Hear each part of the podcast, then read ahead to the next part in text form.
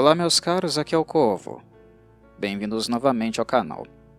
Hoje retorno ao segmento Biografias de Personagem para falar de um antagonista que ficou bastante conhecido, principalmente pelo universo infantil, na década de 80 e também na década de 90, visto a popularidade que o cartoon, de onde ele é oriundo, atingiu em vários países, incluindo o Brasil. Sucesso este que já apareceu lá nos anos 80, mais especificamente em 1986, quando ele passou a in integrar a grade horária os programas infantis da Rede Globo, mais especificamente no show da Xuxa. Uh, 86, não parece, mas foi exatamente em 86. Caverna do Dragão é o cartoon em questão, cujo nome original nada mais é do que Dungeons and Dragons, fazendo referência ao sistema de RPG criado pelo Gary Gygax e o Dave Arneson lá em 1974, coisa que não muitas pessoas sabem. Provavelmente várias crianças cresceram sem saber, hoje são adultos, continuam não sabendo. Mas enfim, em 86, o D&D popularizava a, não, eu não diria o sistema de RPG, mas a ideia, uh, o, os alicerces, né, o formato deste mundo fantástico. Embora as pessoas, como eu acabei de dizer, uh, não fizessem tal associação e a emissora, no caso a Rede Globo, também não fazia muito questão uh, de informar os seus espectadores, né, o público infantil ou quem quer que assistisse este cartoon. E o personagem a que aqui hoje eu vou dar maior destaque é o Venger, ou como ele ficou conhecido aqui no Brasil, o Vingador.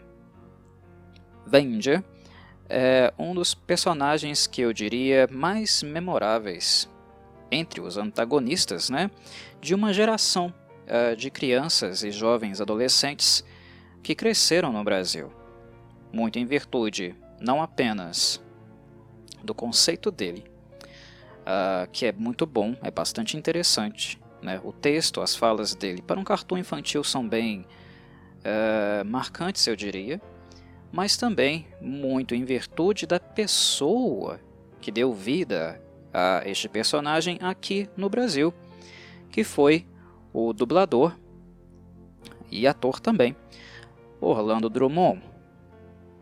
Orlando Drummond, para quem não sabe, quem não conhece, uh, principalmente uh, os mais novos, os mais jovens, talvez ele tenha sido um dos dubladores mais notáveis que o Brasil já teve quando o assunto é cartoon, porque Orlando Drummond dublou Popeye, ele dublou o Gargamel uh, dos Smurfs.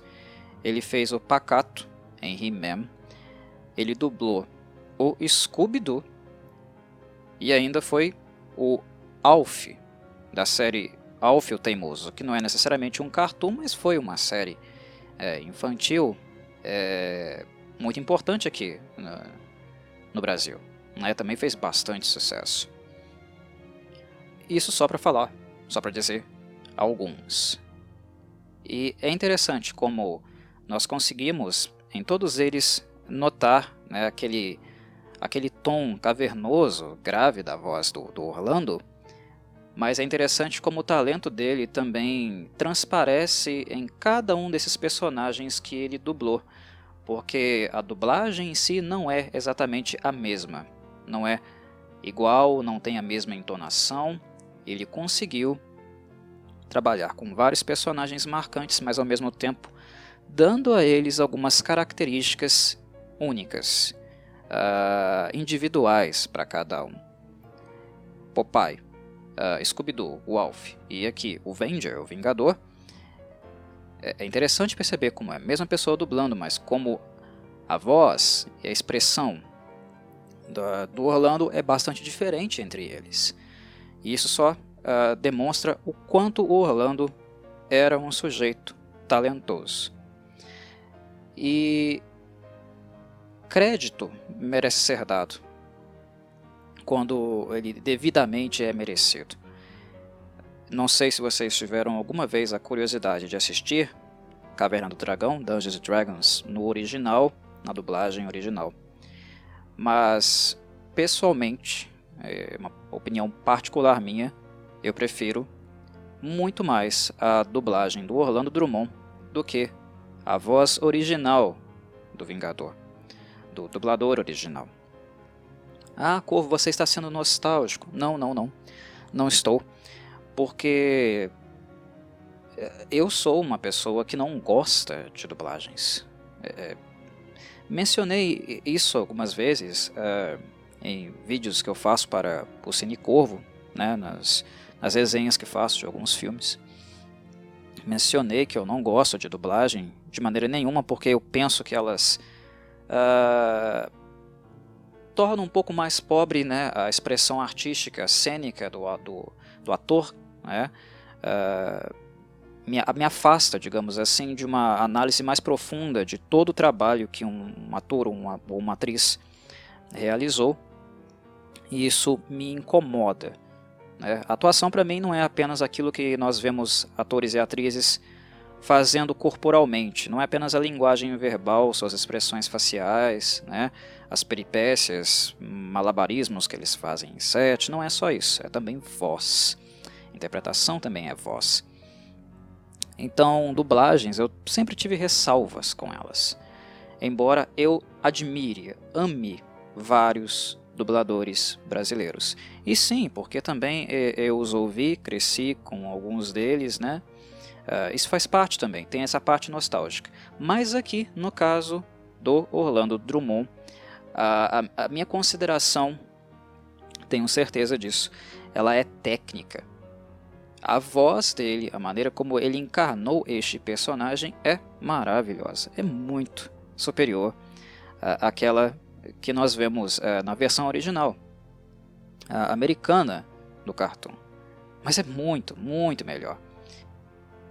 Não é por acaso que o próprio Orlando Drummond considera o Venger, o Vingador, uh, um dos principais trabalhos da carreira dele. Eu não diria que ele foi o mais importante, avalio que não, eu acho que o Scooby-Doo é um personagem muito mais emblemático, mais longevo, né? mais uh, consolidado.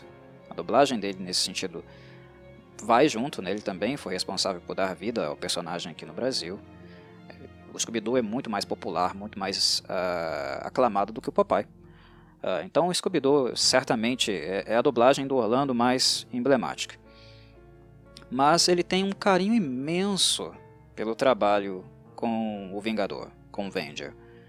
Uh, isso ficou muito claro no final de 2020, né, quando a equipe da Ion Studios uh, enviou uma miniatura tamanho família para ele, né, uh, do Vingador, né, uma miniatura, se não me engano, da própria Dungeons Dragons, né, a caixa daquela série Cartoon Villains. eles enviaram uma miniatura tamanho gigante do, do Venger para ele. Ele agradeceu, né? Foi a, ao Instagram, se eu não me engano, agradeceu. Disse que o papel era muito marcante para ele, agradeceu pela consideração. Enfim, até hoje ele continua recebendo muito carinho em virtude desse personagem e ele mesmo disse que foi uh, um dos trabalhos que ele guarda na memória uh, com muito carinho, com muito afeto. E, e, realmente, o Venger é um personagem muito marcante da carreira dele. Quando Uh, eu volto na, nas minhas memórias infantis, quando eu penso lá nos anos 90, que o Cartoon já passava anos aqui, né? Mas eu, eu comecei a ver Caverna do Dragão bem pequenininho nos anos 90. Embora, como eu falei, ele estivesse aqui uh, desde 86. Quando eu penso em vilões, inevitavelmente eu penso uh, nos animes, nos animes japoneses porque o prazer de assistir cartoon, uh, pelo menos em mim, começou em virtude dos animes japoneses e uh, da rede manchete, da, o que a emissora trazia para o Brasil na época. Mas eu também assistia cartoons ocidentais e gostava de alguns. Uh, Batman Animated Cities, né, o X-Men, uh, Spider-Man, aquelas versões antigas mesmo, né, bem antigas, que aqui no Brasil chegavam anos mais tarde, né? Já eram cartoons envelhecidos, antigos nos Estados Unidos, e aqui chegavam muito mais tarde. Uh, eu assistia vários cartoons, não apenas animes, mas quando eu me lembro de vilões, é claro, e uh, voz de vilões, dublagens de vilões, é, é, é quase impossível não me lembrar, primeiramente, do Saga de Gêmeos, lá do Sensei, Cavaleiros do Zodíaco, mas depois a outra figura que aparece na minha memória de maneira muito marcante é o Vingador, é o Venger. A voz do Orlando é muito, muito emblemática é, e ajudou a dar um, uma nova revitalização ao personagem, deixar ele muito mais intimidador. Eu diria até mais adulto, porque a dublagem original de Dungeons Dragons, do Caverna do Dragão, é mais leve. Ela não tem muito uma expressão cavernosa. Uh, cartoons ocidentais na época não eram muito atentos a detalhes ou tentavam de alguma forma imprimir coisas muito intimidadoras. Havia ainda uma visão né, que cartoons deveriam ser coisas apenas para crianças. O mercado japonês sempre foi um pouco mais expansivo, visou uh, visou e visava adolescentes até adultos, né? Há vários segmentos, mas no Ocidente nem sempre foi assim. Isso mudou, mas naquela época ainda não era. E quando o Vingador uh, criou vida no Brasil através da voz do Orlando Drummond, a voz dele era muito, muito emblemática. Era uma voz de antagonista mesmo, né? Ela surpreendia. Né? Quando a gente pensa em dublagens brasileiras de vilões, né? Do Saga de James, como mencionei, do Freeza em Dragon Ball, ou do próprio Orlando aqui com Venger, são vozes marcantes, né, que ocupam não apenas espaço, né, mas elas entram eh, com potência nos nossos ouvidos e ficam alojadas ali, né, atrás, na parte traseira de nossas mentes. Elas acompanham nossas memórias com aquela ressonância cavernosa bastante interessante. Né? Então, falar do Avenger também é falar do Orlando. E eu optei por começar pelo Orlando, porque sem ele esse personagem não teria sido o que foi aqui no Brasil. Mas agora, vamos dar um, passos atrás, né? É, voltar um pouquinho é, retrospectivamente né, na chegada desse cartoon aqui. Uma das coisas que eu gostaria de falar um pouco mais, que eu mencionei há pouco, foi essa popularização do Dungeons and Dragons, né, do D&D, do famoso sistema de RPG D&D.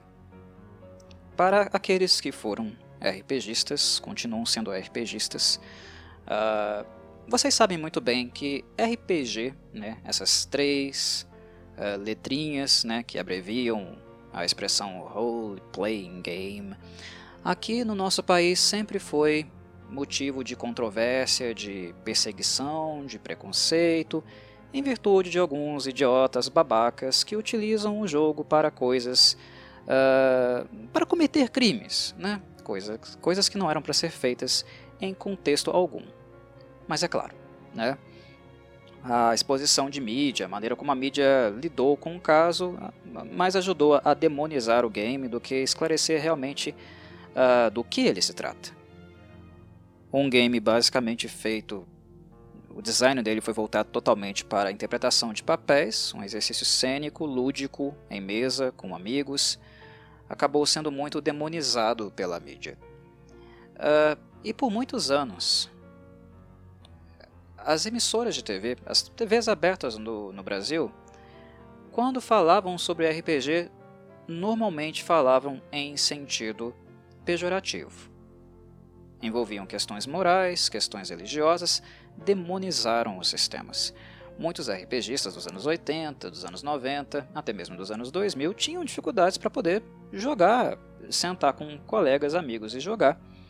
Porque os pais, né, conservadores, vindo de uma tradição moral e religiosa muito forte, uh, ficavam escandalizados né, com a possibilidade do meu filho estar jogando né, um jogo do demônio. A ignorância é, era muito uh, massiva, frequente, né, repetida várias vezes pelos meios de comunicação, que ao invés de esclarecer, elucidar do que o Dungeons Dragons se tratava, na verdade eles faziam o oposto, faziam um desserviço. E não à toa, eu não vejo isso como uma mera, uh, um mero acaso, né? A, a Rede Globo não ajudou em nada, não contribuiu em nada para informar o seu público infantil ou jovem adulto sobre o cartoon Caverna do Dragão, que era um cartoon oriundo do Dungeons Dragons e era uh, um cartoon também uh, que herdou traços do sistema, né? Porque se vocês notarem, o que o cartoon faz e faz de maneira extremamente interessante, muito assertiva, é uma transposição do que é uma mesa de jogo, né? Uma adaptação do que seria uma mesa de jogo na figura dos seus personagens principais, né? Que é o grupo de personagens lá, né? O Bob, a Sheila, a Diana, o Hank, né? O Eric e o Presto. Uh, as classes uh, que eles encarnam e os seus movimentos, a maneira de interação deles é muito representativa. A transposição, a adaptação, a releitura é muito bem feita através do formato cartoon mas quem dá a coordenada, a direção e até mesmo uh, é uma figura, eu diria, manipulativa, né? como se fosse um puppeteer, né? um, um ventríloco ali puxando as suas cordinhas e mandando as crianças de um lugar para o outro a fim de atender né, os seus objetivos, coisa que a gente só vai descobrir lá no final do cartoon, principalmente com o episódio final que não foi filmado, mas o roteiro vazou, blá blá blá, vocês sabem dessa, dessa história. Quem, quem conhece Caverna do Dragão já está cansado de saber dessa história. Uh, enfim, uh, o Venger era filho do Mestre dos Magos. E o Mestre dos Magos, o nome original dele é Dungeon Master. Dungeon Master é o termo que é utilizado para o mestre de mesa do, do sistema, do game. É quem narra, quem media as situações, as cenas, coordenam os jogadores uh, por meio da aventura né, do game. Né? Então o Cartoon ele tinha traços do game. Ele fez perfeitamente uma adaptação onde esses traços, essa, essa, esses elementos da mecânica eh, mudaram, né? o andamento é diferente, a mediação é diferente, mas é, eles não foram totalmente descartados, eles não sumiram por completo. O, o Cartoon exala né, um, um, um, um construto, né, uma estrutura que se assemelha um pouco ao que uma aventura de mesa seria. Isso não foi por acaso, não foi é, totalmente por acaso, porque o Cartoon foi inspirado, né, assim como o sistema foi inspirado, né, o sistema, eu digo, Dungeons Dragons, de 1974, a primeira edição, em aventuras próprias do Gary Gygax e do Dave Arneson. E parte do roteiro para os, os episódios do, do, do Cartoon uh, também acabaram recebendo, recebendo algumas influências dessas aventuras que eles tiveram uh, no decorrer dos anos. Algumas pessoas falam: ah, Caverna do Dragão é inspirado nas aventuras que o Gary Gygax e o David Arneson tiveram em mesa. Nada mais são do que isso. Né? As aventuras que, que eles tinham narravam para seus grupos, eles acabaram utilizando como um protótipo, né? um, um esboço para fazer os episódios. Essa informação é parcialmente verdade, porque uh, não foi uma adaptação linear das aventuras que eles tiveram, mas sim, eles utilizaram algumas ideias para servir como uh, esboço para aquilo que viria a, a, a, ser futuramente né, o roteiro de muitos dos episódios. Né? Então, é um trabalho de mesa que foi é, tomado em pontos centrais, pontos chaves, para devidamente ser construído aí um roteiro né, televisivo, midiático, cinematográfico, digamos assim, né, de animação, que é uma forma diferente foi adaptada a partir daí, de ideias dessas aventuras né, que eles tiveram em mesa, muitas delas. E é interessante também, né, como os episódios giram em torno de criaturas uh, famosas, né, bastante conhecidas e referencial do sistema. Né? Uh, Loth, Tiamat, né, o Beholder. Nós temos criaturas bem emblemáticas nesse sentido. É claro que a adaptação não é muito fiel ao lore, né, a, a, referência textual dessas criaturas. É uma, uma, uma, versão bem mais empobrecida. Mas ainda assim, uh, elas estão lá. É o mundo de Dungeons Dragons definitivamente o que a gente vê aqui. E como que isso aconteceu? Né? Como que esse cartoon veio uh, à luz? Né? Como ele nasceu de fato? Bem, 1974, né? onde a primeira edição do, do game foi publicada. E 1983, que foi quando o cartoon uh, foi ao ar, foi o primeiro episódio foi ao ar foi em 17 de setembro de 1983. Nove anos, certo? É bastante tempo. Mas é, é emblemático, é marcante como um sistema como o Dungeons Dragons conseguiu tamanho apelo em tão pouco tempo. Nove anos para um jogo original uh, que sempre teve lá os seus aspectos uh, underground, né? a empresa do Gary Gygax não era muito famosa, ela veio se tornar famosa, né? Uh, mas a princípio ela não, não era. A empresa dele se chamava TSR, TSR, uh, e se dedicou por muito tempo, né, por, por, por, bons anos, né, a publicar coisas relacionadas ao Dungeons Dragons.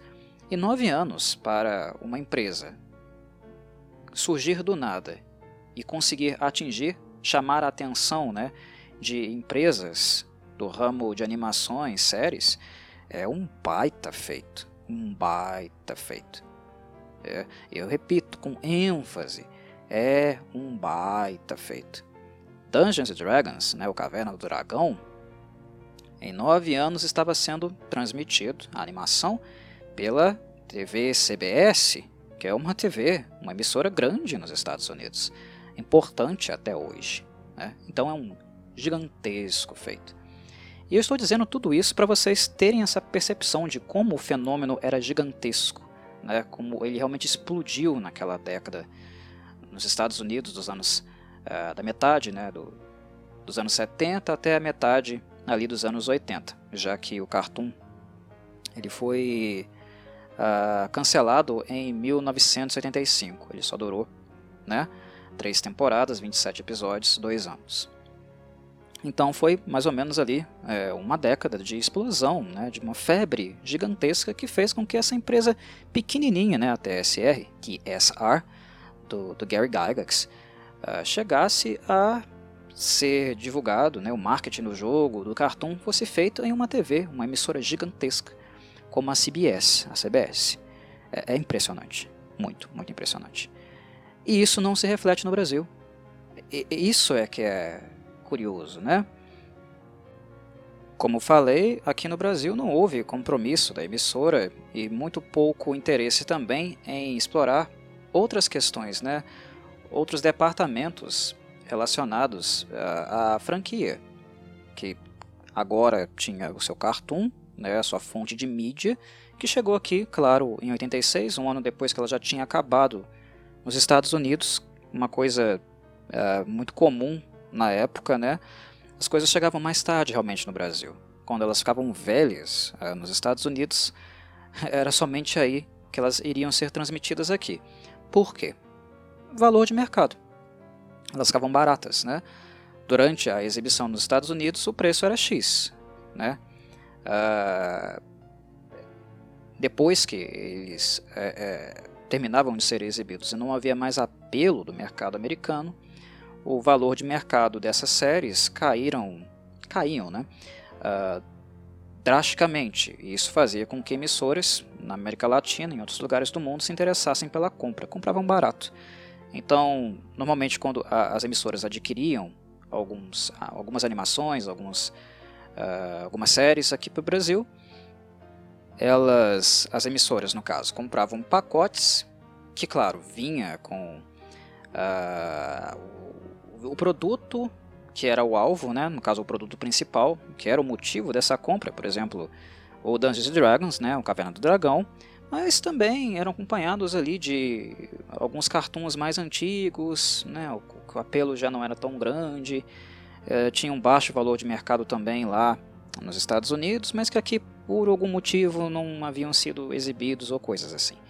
Né, então eram, eram packs, né, é, cujos direitos, de, de, o valor de mercado não estava em alta, mas que as empresas detentoras de direito conseguiam ainda fazer alguma graninha com esses produtos que já não eram assim, digamos, uma novidade. Né? Uh, mas no caso do Caverna do Dragão, no Dungeons and Dragons, não estamos falando apenas de, de cartoon, né? não estamos falando apenas de animação, né? mas também do próprio jogo de tabuleiro, né? de miniaturas, fantasias. era um mercado bastante amplo, né? O Gary Gygax criou a TSR para isso. O propósito da, da empresa dele era este. Né? Então, se a emissora nacional, no caso a Rede Globo, quisesse ter feito uma maior divulgação uh, da franquia como um todo, ela poderia tê-lo feito. Inclusive vinculando é, propagandas, né, fazendo marketing de produtos como brinquedos, miniaturas, né? Do mesmo jeito lá que ela fazia com algumas empresas aqui no Brasil, né? É, como os brinquedos da Estrela, por exemplo. Vocês lembram daqueles brinquedos feiosos, estranhos da Estrela? Enfim, é, era possível, era possível, só que não houve este interesse. Então o público infantil de Dungeons Dragons, de Caverna do Dragão, cresceu adorando o cartoon vendo milhares e milhares de vezes, né? É, passava os 27 episódios, repetia. Aí o ciclo voltava a se repetir novamente e toda aquela molecada via e via, decorava até as falas do desenho. Então eles cresceram vendo o cartoon, mas sem ter a menor ideia de onde ele era oriundo, de onde ele saiu. E com né, é, aquela cobertura midiática que foi feita sensacionalista né, do Dungeons Dragons, do D&D. Aqui no Brasil, uh, com o passar dos anos, é, é, isso ac acabou um, se tornando algo fora de cogitação. Virou tabu, né? Infelizmente, virou tabu.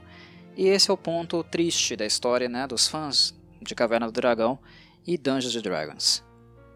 Grande parte do público oitentista e do início dos anos 90 foi um público né, de crianças e jovens alienado do, do, do da, da, essência, né, uh, do conceito de onde esse cartoon estava vindo. Né, infelizmente. Infelizmente. Isso só mudou, é claro, né, com a internet. Uh, antigamente, né, anos 80 e anos 90, a informação, dados adicionais, nós apenas conseguimos de fato indo à banca de revista né, consultando revistas. Era assim no mercado dos games, né?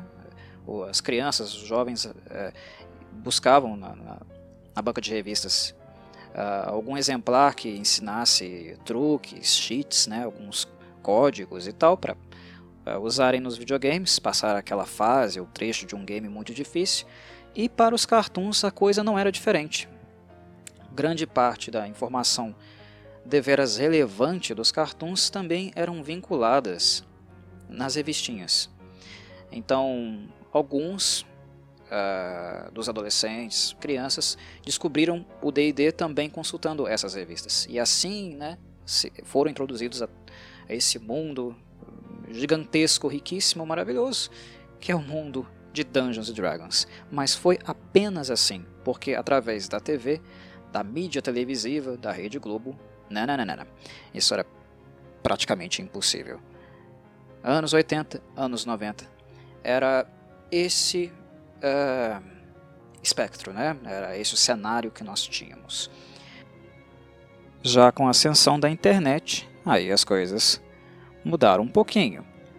porque a informação, se antes era quase nula, você necessitava fazer um garimpo muito mais intenso e ainda contar né, com a boa vontade de algumas uh, editoras, algumas revistas para trazer alguma informação adicional, a internet deixou isso tudo mais acessível. Não é que você encontraria toda a informação que você uh, tivesse interesse ou que quisesse saber. No início não era assim. Mas, com o passar dos anos, o nível de informação, o acúmulo de informação e as formas de acesso a ela, obviamente, começaram a se expandir, aumentar geometricamente. Uh, ou melhor, né? digitalmente. Então, com a internet também é inevitável né, falar sobre isso. Veio também a pirataria. Uh, muitas pessoas que não tinham contato com Dungeons Dragons ou tiveram esse breve contato apenas com Cartoon, porque descobriram por outros meios, não pela Rede Globo, mas por outros meios, que o Cartoon era oriundo do RPG, agora, por meio da pirataria, tinha a oportunidade de se inserir neste universo através dos livros, né, que muitos deles foram publicados, foram compartilhados na internet via PDF. Pirataria ajudou a introduzir muitas, muitas pessoas ao RPG e fazer uma, uma espécie né, de movimento contra a cultura. Se o Brasil, ah, se a mídia demonizava o sistema, ou melhor, os sistemas, uh, quando eu digo demonizar, é demonizar mesmo com força, uh, a internet aproximou uh, os jovens dessa leitura, possibilitou a eles mesmos checar essas fontes, tirarem conclusões próprias, ao invés de serem submetidos, subordinados a um preconceito, que naquele ponto nós já podíamos dizer que era um preconceito histórico. É, ele vinha de muitos anos. Então, isso não quer dizer também que a internet popularizou o RPG. Porque RPG, o D&D no caso aqui, o Dungeons Dragons, nunca foi assim popular no Brasil. Ainda é underground. Há muitos RPGistas no Brasil, né? parte deles já adultos, né, pais de família, mães de família, que amavam o Caverna do Dragão, depois passaram a amar ainda mais o sistema, existem. Né? São muitas pessoas com esse perfil. Uh, eu sou uma delas. Né? Não narro, não mestro RPG há muito tempo, há um bom tempo já. Mas um bom tempo para mim é o quê? Um ano, um ano e meio. Uh, em virtude da, dessa prática de lazer que eu mantive por muitos e muitos anos da vida. Uh, então foi uma prática interrompida por um intervalo que para mim é grande, né? Devido a essa con continuidade, essa frequência com que eu fazia isso. E são várias pessoas com, com o meu perfil. E que se puderem, tiverem oportunidade, se a vida adulta, o tempo permitir, voltarão a fazer isso algum dia. E, e, e parte da nossa história, parte da nossa biografia tem esses traços, tem esses elementos. De um início, um contato alienado a princípio com Caverna do Dragão, lá nos anos 80, os mais velhos lá nos anos é, eh, 80 no caso, né? Os mais novos é, nos anos 90. Um, uma retomada desse contato agora um pouco mais esclarecida por meio dos livros, da literatura, descobrindo, aprendendo coisas que as os meios midiáticos não proporcionaram, por várias razões que eu já expus aqui, e que de alguma forma mantém uh, essa tradição viva, esse hobby, né, esse prazer, uh, essa atividade de lazer viva de algum modo. Né, transmite isso para seus filhos, uh, seus sobrinhos, né, ou até mesmo utiliza a ferramenta com intenções uh, educacionais, pedagógicas, coisa que também é possível de ser feito, né, é possível de ser montado, adequado para certos propósitos educacionais também, enfim, né? É, é, faz parte da nossa história, do nosso perfil. Mas não somos uh, muito longe de sermos né, uma, um grande grupo de pessoas, né? não é algo popular, nunca foi, jamais será. Uh, o RPG teve seus momentos de popularidade nos Estados Unidos, né? eu acho que no caso deles, aquele corte, né? 74, ali 84, 85, é, foi um boom, uma explosão. É claro que o D&D lá ganhou né, uma segunda edição, uma terceira edição, uh, mas assim, a segunda edição ainda teve seus momentos de glória, em termos de mercado, pessoas jogando, mas com o tempo também o RPG, o Dungeons Dragons não uh, deixou de ser né, uh, uma novidade, algo atrativo, de muito interesse, e voltou ao, ao lugar mesmo de algo cult. Né? Uh, que ainda tem o um seu público, esse público não é pequeno, mas volta a reafirmar, não é algo mainstream, nunca foi. O que foi mainstream, em termos de RPG, se a gente parar para pensar, né, no Brasil, não necessariamente lá nos Estados Unidos, mas no Brasil, foi Caverna do Dragão, mesmo que nós não soubéssemos disso. Mesmo que nós uh, apenas descobríssemos esse detalhe anos mais tarde, né, consultando referências bibliográficas que agora sim estavam disponíveis para nós, uh, isso é um fato. Né? Dungeons Dragons foi popular no Brasil, mesmo que nós não soubéssemos disso, através do cartoon Dungeons Dragons, através do cartoon, do cartoon uh, Caverna do Dragão. Mas vamos lá. Muito papo sobre o Cartoon, mas pouco papo sobre o Venger. Vamos falar um pouco então sobre o Vingador. Fãs do Cartoon sabem que ele é o principal antagonista da série. Ele não é o personagem mais poderoso da série. Esse a, título, né, esse lugar de criatura mais poderosa desse universo dos uh, personagens em questão, né, uh, desse cenário em questão. Né, é o cartoon, é um recorte do cartoon, não necessariamente do sistema. É aquele personagem chamado Nameless One, aquele sem nome, né? Que aparece num episódio onde o mestre dos magos, né, o Dungeon Master, começa a se teletransportar de um lugar para o outro só para tirar o grupo de, de, dos aventureiros, né, das, as crianças de perto dele. Até mesmo o Vingador começa a fugir. Né? Uh, ele é a principal entidade, a mais poderosa deste mundo. Inclusive, é acreditado ao Nameless One uh, o fato, né, o, a façanha, eu não diria façanha, mas é, é um fato. O fato de ter corrompido o Vingador, o Avenger. No último episódio, não filmado, mas que depois uh, houve, né, foi disponibilizado acesso ao áudio uh, desse episódio. Algumas pessoas adaptaram, fizeram uma animaçãozinha, né, para para que esse áudio fosse aplicado e tal. É, é material fidedigno isso, né?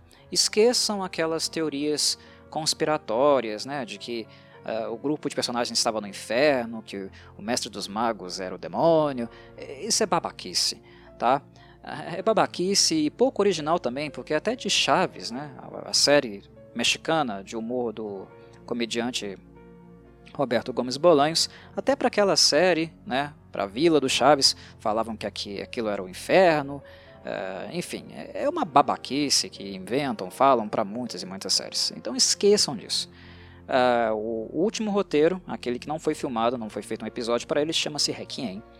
E neste episódio foi revelado que o uh, Vingador, né, o Venger, era filho do Mestre dos Magos. E que ele foi corrompido em virtude de ter se aventurado, né, começado a, a mexer com a, as artes das trevas, né, os círculos de magia. Uh, mais voltados para a arte das trevas. Mas há ali indícios na série, né, é, algumas dicas de que o possível corruptor do Venger tenha sido o Nameless One. Né? Uh, o respeito, na verdade, temor, não é respeito, é temor né, do Vingador perante a, a essa criatura, cujo poder não pode ser equiparado Ele não pode ser desafiado nem mesmo com a união do Vingador e dos aventureiros, dos heróis do, do cartoon. Esse temor é muito grande. Né? O poder dele é muito grande também. Enfim, uh, ele é o mal universal que transita de um mundo, de um planeta, sei lá, dimensão a outra, né? plano a outro, destruindo, arrasando com tudo. Então, há indícios que ele tenha sido o corruptor do filho do mestre dos magos, né? no caso aqui, o Venger.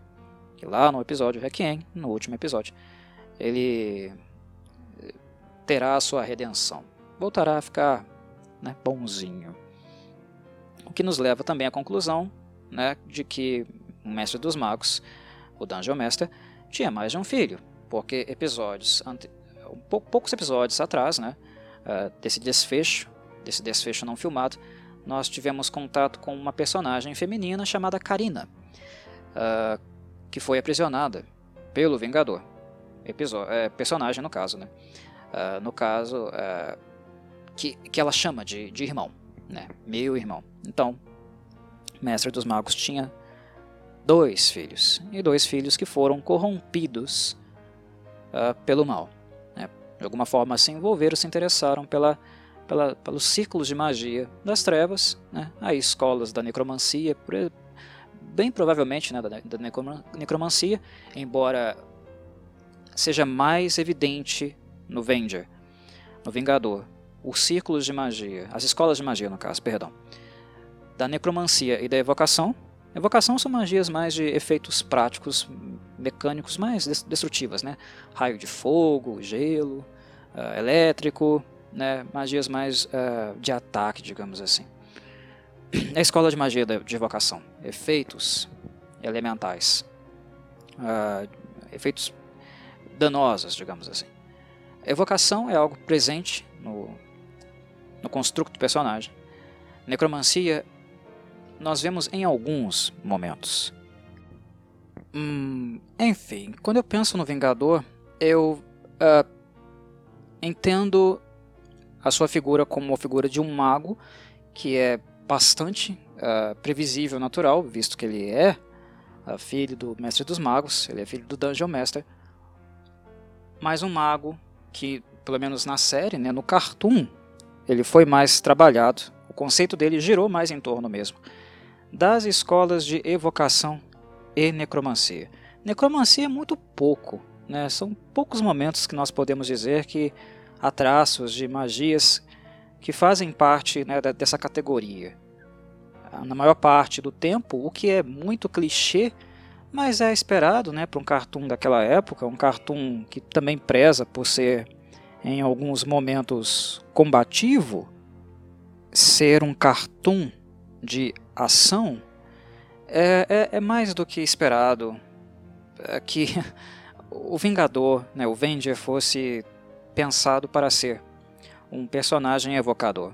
Porque evocação, né, as magias elementais que visam a destruição de algum objeto né, por vias elementais, né, raio de fogo, raio de gelo, raio elétrico, essas magias mais simples, né, uma bola de fogo, elas ah, são mais compatíveis né, com esse aspecto de ação que os cartoons mais antigos possuíam e muitos deles ainda possuem. Né?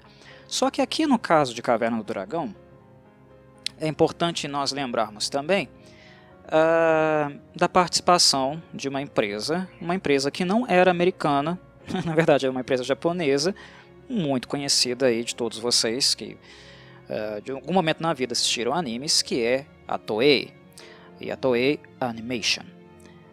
Como assim, curva Toei? Sim, quem uh, fez, uh, projetou a animação de Caverna do Dragão não foram os americanos.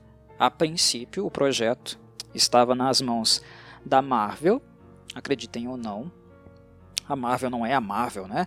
Que hoje ela é. Era uma empresa que já era gigantesca naquela época, mas ainda não tinha tanta experiência assim, né? Ah, no âmbito das animações ela estava começando. Uh, experiência ela tinha, mas ela não era uma empresa ainda consolidada. É claro que a Marvel fez cartoons maravilhosos uh, desde muito tempo. Né? Já tinha lá uh, seus méritos material literário, né, textual e gente para trabalhar, competência para trabalhar, a Marvel tinha. Mas ela não era assim um, uma empresa ainda famosa, reconhecida neste departamento. Né? Ela era reconhecida por outros motivos, principalmente por suas HQs, né? Uh, mas não necessariamente ainda no departamento da, de animação. E nesse setor, né, nesta área, o Japão já era muito mais reconhecido. Os japoneses são os mestres da animação. E eu continuo afirmando mesmo, né, eh, atualmente, né, na segunda década aqui uh, do século 21, que o Japão continua sendo, né, uh, o país da animação, né, onde nós encontramos uh, as, as suntuosidades né, em relação a esse tipo de arte, esse tipo de arte gráfica. Né? As animações naquela época não tinham CGI, eram todas desenhadas, né? E os traços, os, de, os detalhes, os efeitos, não apenas o, efeitos, né? não apenas visuais, uh, mas também os efeitos sonoros que eram criados para as animações, uh, o Japão é um país fantástico nesse sentido, fantástico, né?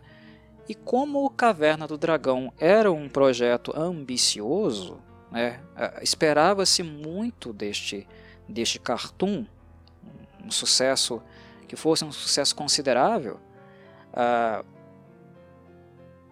a Toei, a Toei Animation, uh, foi contatada. A Marvel chegou a produzir alguma coisa, né, que originalmente receberia o nome de Swords, no plural, tá? Swords and Sorcery, não Sword and Sorcery, mas Swords and Sorcery.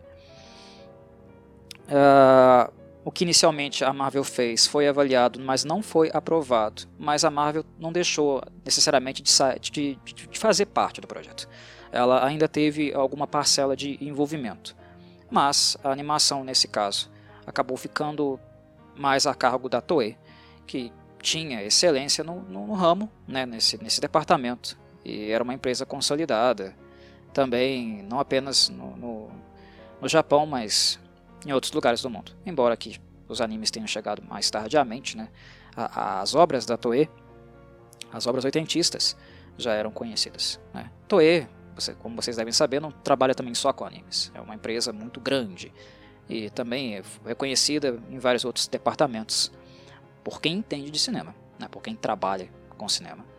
O público poderia não conhecer tanto né, os japoneses naquela época, no departamento cinematográfico, mas quem trabalha no ramo, certamente, uh, reconhece né, uh, o nível de competência, profissionalismo uh, da Toei.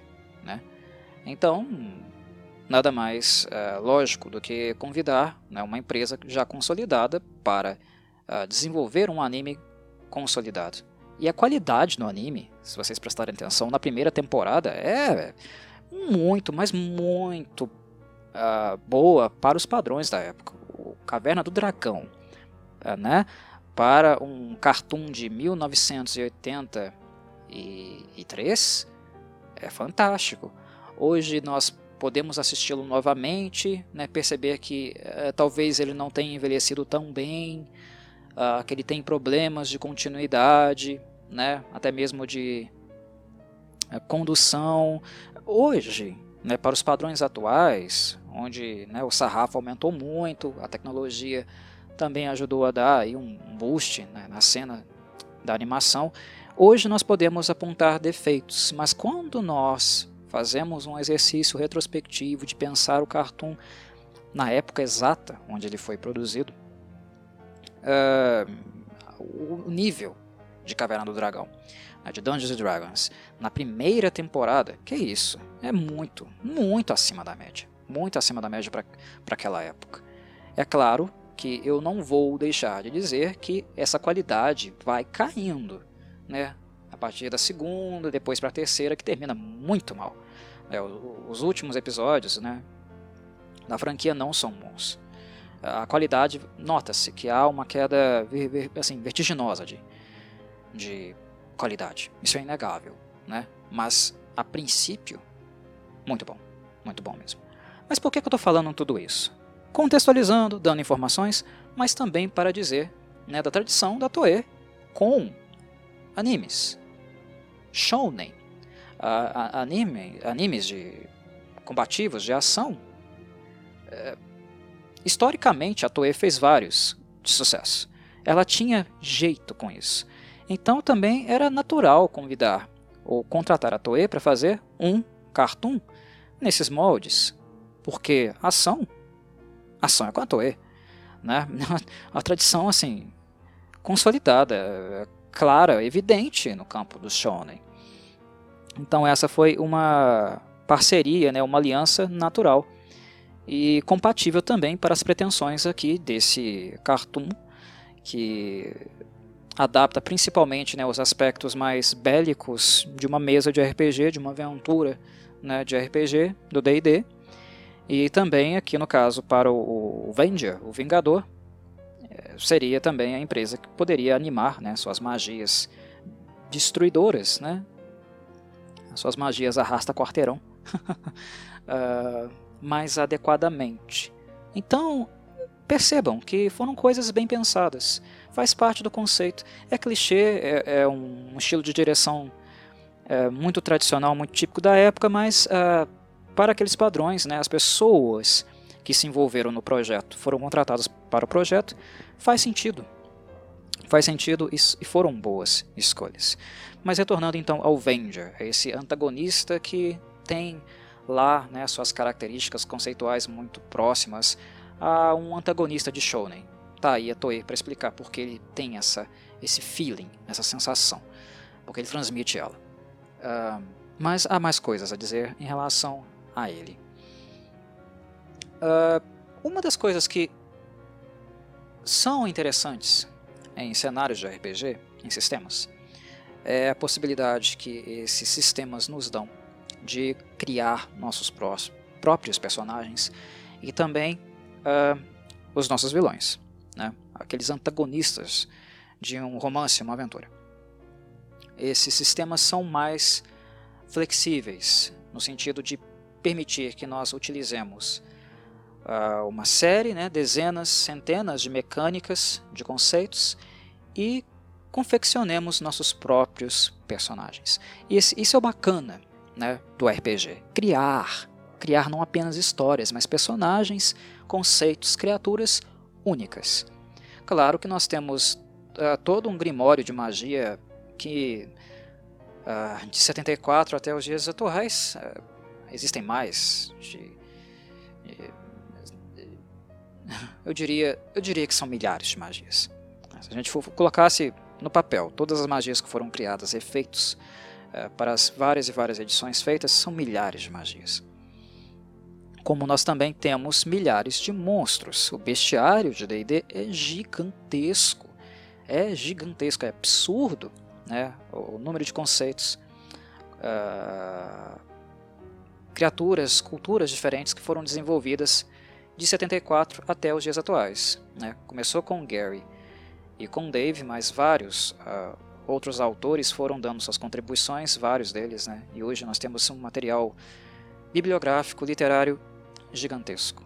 Nós temos tudo pronto para fazer o que a gente quiser, mas mesmo assim os sistemas não abrem mão da flexibilidade uh, dos seus mecanismos, dos seus artifícios para que nós criemos coisas novas, que nós criemos conceitos novos. E isso que é interessante. E Caverna do Dragão, né, o Cartoon Dungeons Dragons é interessante também porque o antagonista em si não é um personagem uh, tradicional do bestiário de D&D. Né? Ele não tem uma raça específica, é um conceito específico, ele não é um vilão famoso no mundo de D&D do ponto de vista bibliográfico, mas ele é um, um, um personagem né, desenvolvido, criado do zero. Isso também é interessante é, de mencionar, de apontar no, no Vingador, no Venger.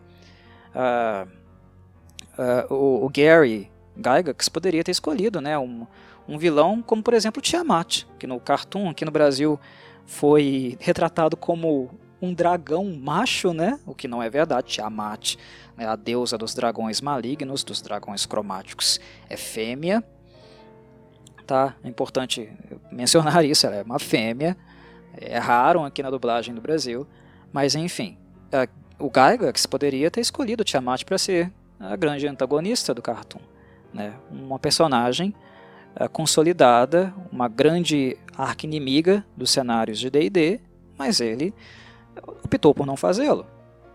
E não apenas Tiamat, ele poderia ter escolhido vários outros antagonistas clássicos, ou até mesmo etnias clássicas, né?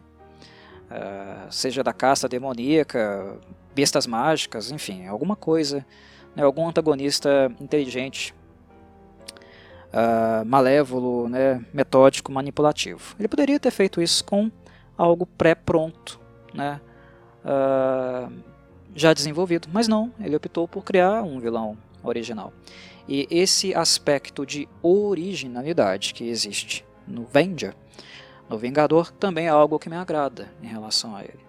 Né? Porque ele tem traços, características, as quais nós podemos identificar nós podemos inclusive utilizar e converter para um sistema de jogo que nós uh, estivermos usando. Né? Vários jogadores fizeram isso no decorrer das várias edições que o D&D teve. Atualmente está na quinta. Vocês podem encontrar né, fichas de personagem do Venger, do Vingador, inclusive para a quinta edição, se vocês procurarem direitinho. Né? Mas eh, percebam que é um personagem construído. Ele nos apresenta características, ele tem acesso a certas magias e ele também é um personagem aberto, um personagem que nós vamos descobrir com o passar do tempo, né, com o decorrer uh, da trama, uh, da, da, narração, né, da aventura que o grupo de jovens uh, efetivamente tem no cartoon. Personagem aberto.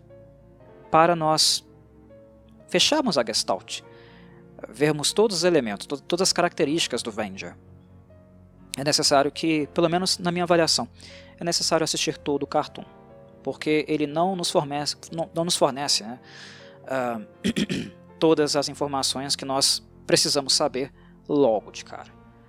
Uh, eu acho que cobrir todos os episódios e observá-lo com atenção é o movimento mais assertivo, no sentido de tornar esse personagem vivo, né?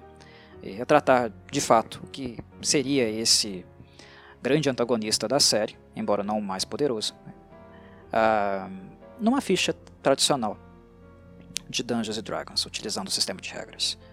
Né? Mas, ressalto, a ênfase aqui está na originalidade.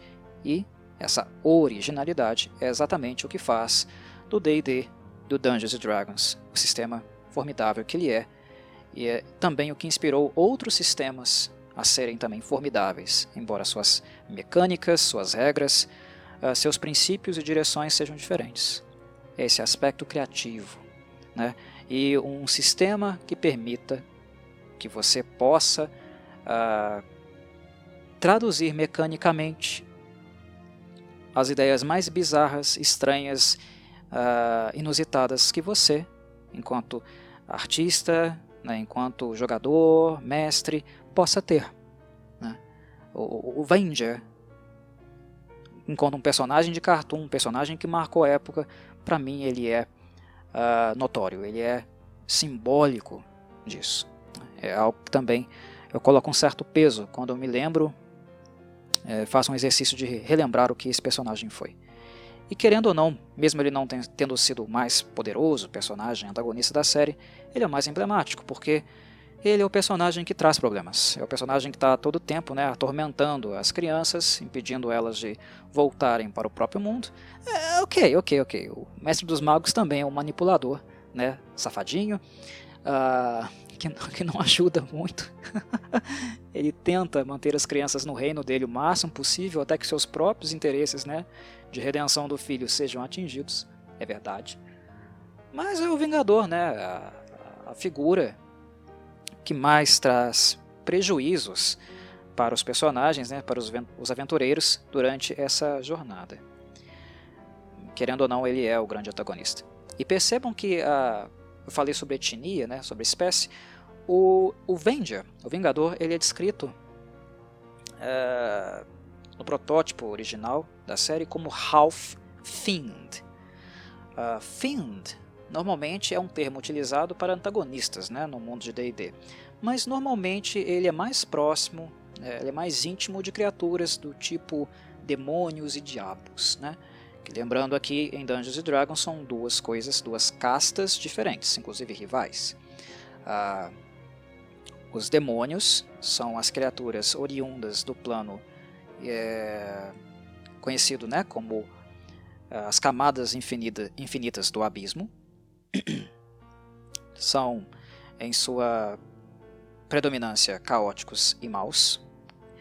E os diabos né, são as criaturas procedentes do plano chamado os Nove Infernos de Bator. Uh, são leais uh, e maus. São duas castas diferentes. Normalmente o termo Fiend é mais próximo deles, ou se aproxima mais deles, embora pode ser utilizado para descrever outras criaturas, vários antagonistas né, do mundo de D&D. Mas uh, o Vingador tem esse flavor, ele tem esse sabor de alguém que foi um mago brilhante, muito acima da média. Ele é jovem, né? Ele não é muito velho. Ele é um jovem filho do, do, do mestre dos magos, mas que claramente ele era acima da média, né? óbvio. Magia, principalmente magias de círculo uh, alto, demandam não apenas experiência, mas anos de estudo, décadas de estudo. Né? O que leva, inclusive, alguns magos a abraçarem totalmente né, a escola de necromancia, criarem lá suas filactérias né, e se tornarem liches, né, mortos-vivos, para poder continuar desenvolvendo, aprofundando seu conhecimento, desenvolvendo suas magias após a morte, já que a vida dos humanos né, é bastante curta, principalmente se comparada a outras criaturas mais longevas do mundo, como elfos, que curiosamente não me lembro de ter sido representados em Dungeons Dragons, mas elfos, dragões, enfim, essas criaturas mais longevas. Só que o Gygax uh, optou por não ir nessa direção, né? uh, os produtores, de maneira geral. Eles criaram uma criatura nova, né? que supostamente, a partir dessa corrupção pelo, pelo poder das trevas, se tornou um híbrido daquilo que ele era, um jovem humano, um mago superdotado, né, extremamente competente, muito acima da média para a sua idade e seus padrões. É, e uma criatura diabólica, demoníaca. Isso se traduz no aspecto do Vingador. Né? Uh, o Venger, o Vingador, ele é alto, é um sujeito bem alto. Se vocês pegarem é, ilustrações onde é demonstrado né, um comparativo entre a estatura dele e a estatura dos demais personagens, vocês notam claramente a diferença de altura. Ah, Corvo, mas eles eram adolescentes, eles eram jovens. É, ok, mas o, o Hank e o Eric, por exemplo, eles têm estatura alta. Eles não são uh, personagens baixinhos, eles são adolescentes, eles já têm, eles já têm uma estatura bem alta, né? Uh, a Diana, a Sheila, elas também não são baixas em relação a eles. E quando o Vingador, né, o Venger, fica do lado deles, ele é um baita do, sujeito. Então é, é, isso é sinal também desse hibridismo, né, com a parte com a parte fiend dele. Claro que tem as vestes são tradicionais, mas tem as asas e as asas uh, exercem um papel muito mais do que estético aqui, um papel também mecânico, né? Porque o, o, as pessoas ficavam confusas, né? As crianças ficavam confusas. O que que voa? É, é o Vingador ou é o cavalo dele? Ou é a montaria dele? Primeiro de tudo, o, o cavalo não é um cavalo, é um Nightmare. É uma criatura chamada Pesadelo, né, que é uma outra etnia do mundo de Dungeons Dragons. Só que, curiosamente, aqui no, no cartoon, ele não foi retratado da forma como ele realmente é, né, a forma mais adequada para retratar um pesadelo. É, o Nightmare é negro daquela forma, tem aquele, aquele olhar, né, aqueles, aqueles olhos vermelhos bem característicos de uma criatura uh, do, do, caos, né? não da ordem, mas do caos. E mas o, o que é característico nele são as chamas, as chamas nos cascos, né? Uh, na sua pelugem, nas suas costas, as chamas. Né? É um, uma montaria inflamada. E eles retiraram isso. Mas, se vocês consultarem no original, né, no roteiro e tal, vocês verão que o cavalo, né, a montaria cavalo entre aspas, né? Montaria do Vingador, do Venger, é chamado de Nightmare. Então, então é um Nightmare. Nightmare consegue cavalgar tão rápido, né, que uh, ele literalmente decola.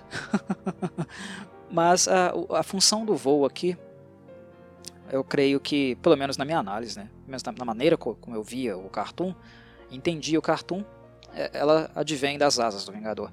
Tanto é que ele abre as asas para voar, né? Em muitos momentos ele está com ela fechada. Notem como ele, quando ele está conversando em ambiente social, ele não abre as asas.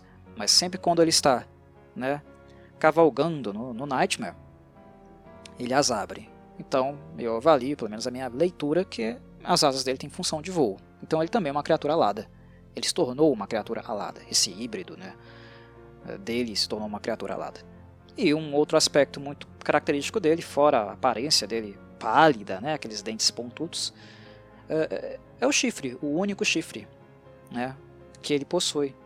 Também é uma característica é, interessante, notória, e como os chifres né, em criaturas humanoides denotam força das trevas, o mal, toda aquela baboseira que a gente conhece, né, uh, naturalmente também é algo que vincula a figura do Vingador às forças das trevas. Não precisa dizer que ele está vinculado a elas.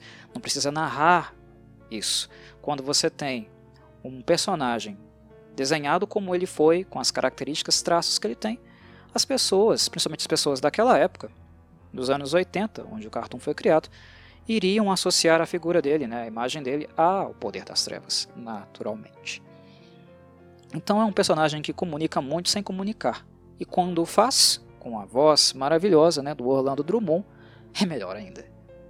Muito, muito melhor.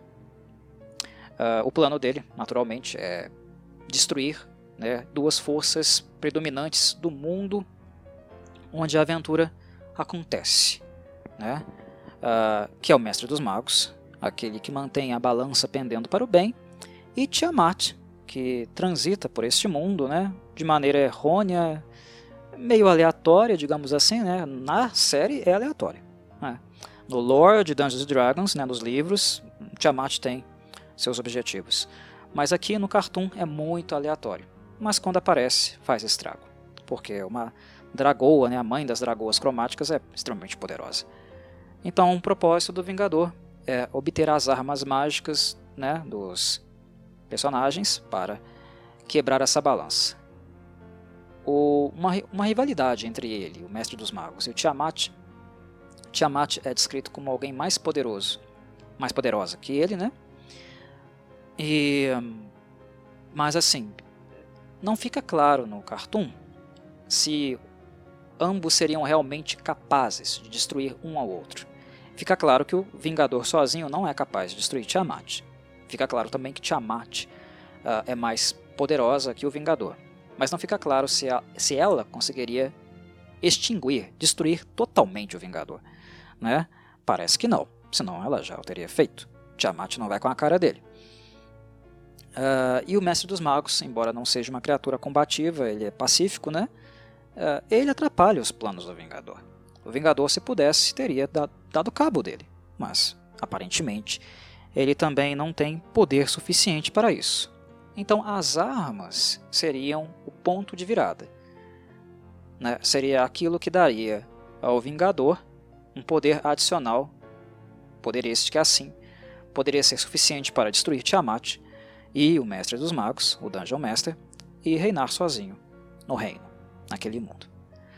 Ah, Corvo, então por que o Mestre dos Magos não utiliza a arma contra ele? É porque ele é o filho dele, pô. ele não quer destruir o próprio, o próprio filho dele. Né? O mestre dos magos diz que o Vingador foi um erro que ele cometeu há muito tempo. Né? Foi o erro dele. Mas ele fala isso com muito pesar. Ele ama o filho. Ele não quer a destruição do filho. Ele sofre com a, a queda do filho, com a sua corrupção. É, ele não quer destruir o próprio filho. Ele poderia usar as armas contra ele, mas não é isso que ele quer fazer. Né? E também pesa aí, no caso, né, o fato do uh, Dungeon Master ser um personagem que algumas pessoas vão associar o bem e que está certo, mas ele não é o bem angelical. Né? Como fica claro no cartoon, ele é uma figura manipulativa. Ele utiliza, ele usa aquelas crianças. Você vai negar? Vocês vão negar? Não dá para negar, né? As crianças foram ferramentas nas mãos do mestre dos magos, do Dungeon Master, da mesma forma que um mestre de mesa, um narrador, costuma fazer ali com os jogadores, né? Colocando algumas tramas, conspirações no meio, né? Uh, jogando mentalmente com eles. O mestre dos magos, o personagem, o personagem Dungeon Master, ele é utilizado, como eu falei anteriormente, para refletir um pouco a dinâmica do mestre com os jogadores. Isso está no escopo, isso está na estrutura. Então ele não é uma criatura angelical, não. Né? Ele é uma figura manipulativa. Mas ele ainda pesa, ele ainda pende para o bem. Ele não é uma, um personagem que gosta de promover o mal e a destruição. Embora uma figura manipulativa ele ainda seja. Uh, talvez o mestre dos magos, né, o Dungeon Master, seja uma criatura, né, se a gente falar em termos de tendência, talvez ele seja um personagem caótico, porque o caos é algo perceptível nele, né, na, na manipulação, por exemplo, mas boa, que não visa a destruição, né, a erradicação da vida, mas a manutenção da paz, do equilíbrio, coisas assim. Né? Mas essa questão de tendência do mestre dos magos é algo também debatível, eu sei, não é um consenso e nem tem que ser. Enfim. Mas é isso, meus caros, é, era o que eu gostaria de apresentar hoje, é, trazer aqui hoje para vocês nesse podcast, mais um dos meus longos podcasts, falar um pouquinho desse personagem e também desse cartoon, que é, inquestionável, inquestionavelmente, né? uh, indubitavelmente, ele marcou uma época? A infância de muitas pessoas. Não apenas aqui no Brasil, mas em várias partes do mundo. Espero que tenham gostado. Deixo aqui novamente meu terno abraço e saudações Corvides.